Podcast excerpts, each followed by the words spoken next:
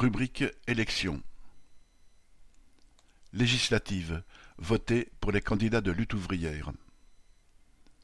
Aux élections législatives des 12 et 19 juin, Lutte ouvrière présente des candidats dans toutes les circonscriptions de métropole et de l'île de la Réunion.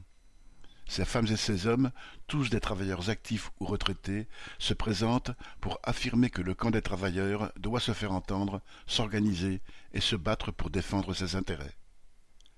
Les questions les plus vitales pour les classes populaires, le pouvoir d'achat qui s'effondre parce que les prix s'envolent, la menace de perdre son emploi ou de plonger dans la précarité, la crainte de devoir partir avec une retraite amputée parce qu'on n'en peut plus, ne dépendent pas de l'élection de telle ou telle majorité parlementaire. Ces questions dépendent du rapport de force entre, d'un côté, les travailleurs et, de l'autre, la classe des capitalistes qui cherchent à augmenter leurs profits en toutes circonstances. Augmenter les salaires, c'est dans les entreprises, dans un bras de fer avec les employeurs, que cela se joue.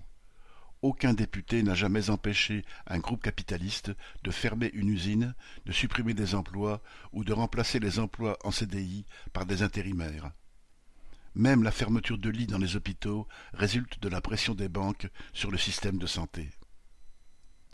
Dans une économie capitaliste en crise, avec la guerre en Ukraine qui dure, les budgets militaires en hausse, avec les marchés qui se ferment et les rivalités entre les grands groupes qui s'exacerbent, les attaques contre la classe populaire ne peuvent que s'intensifier. Pour les contrer, pour refuser de se laisser dépouiller, pour imposer son droit à l'existence, le monde du travail doit s'organiser, se regrouper, prendre confiance dans sa force collective. Les politiciens de toutes les nuances, de la gauche à l'extrême droite, affirment que, si on les envoie à l'Assemblée nationale et qu'on installe leur chef de file à Matignon, ils prendront des mesures en faveur des classes populaires.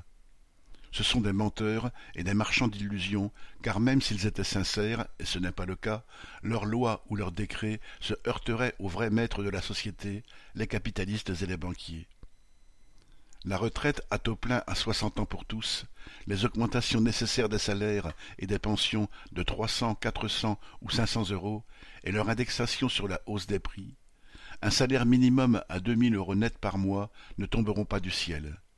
Il faudra les imposer. Cela exigera une lutte acharnée, cela nécessitera d'instaurer un contrôle des travailleurs par en bas sur les comptes des entreprises, la fortune de leurs propriétaires et la marche de leurs affaires.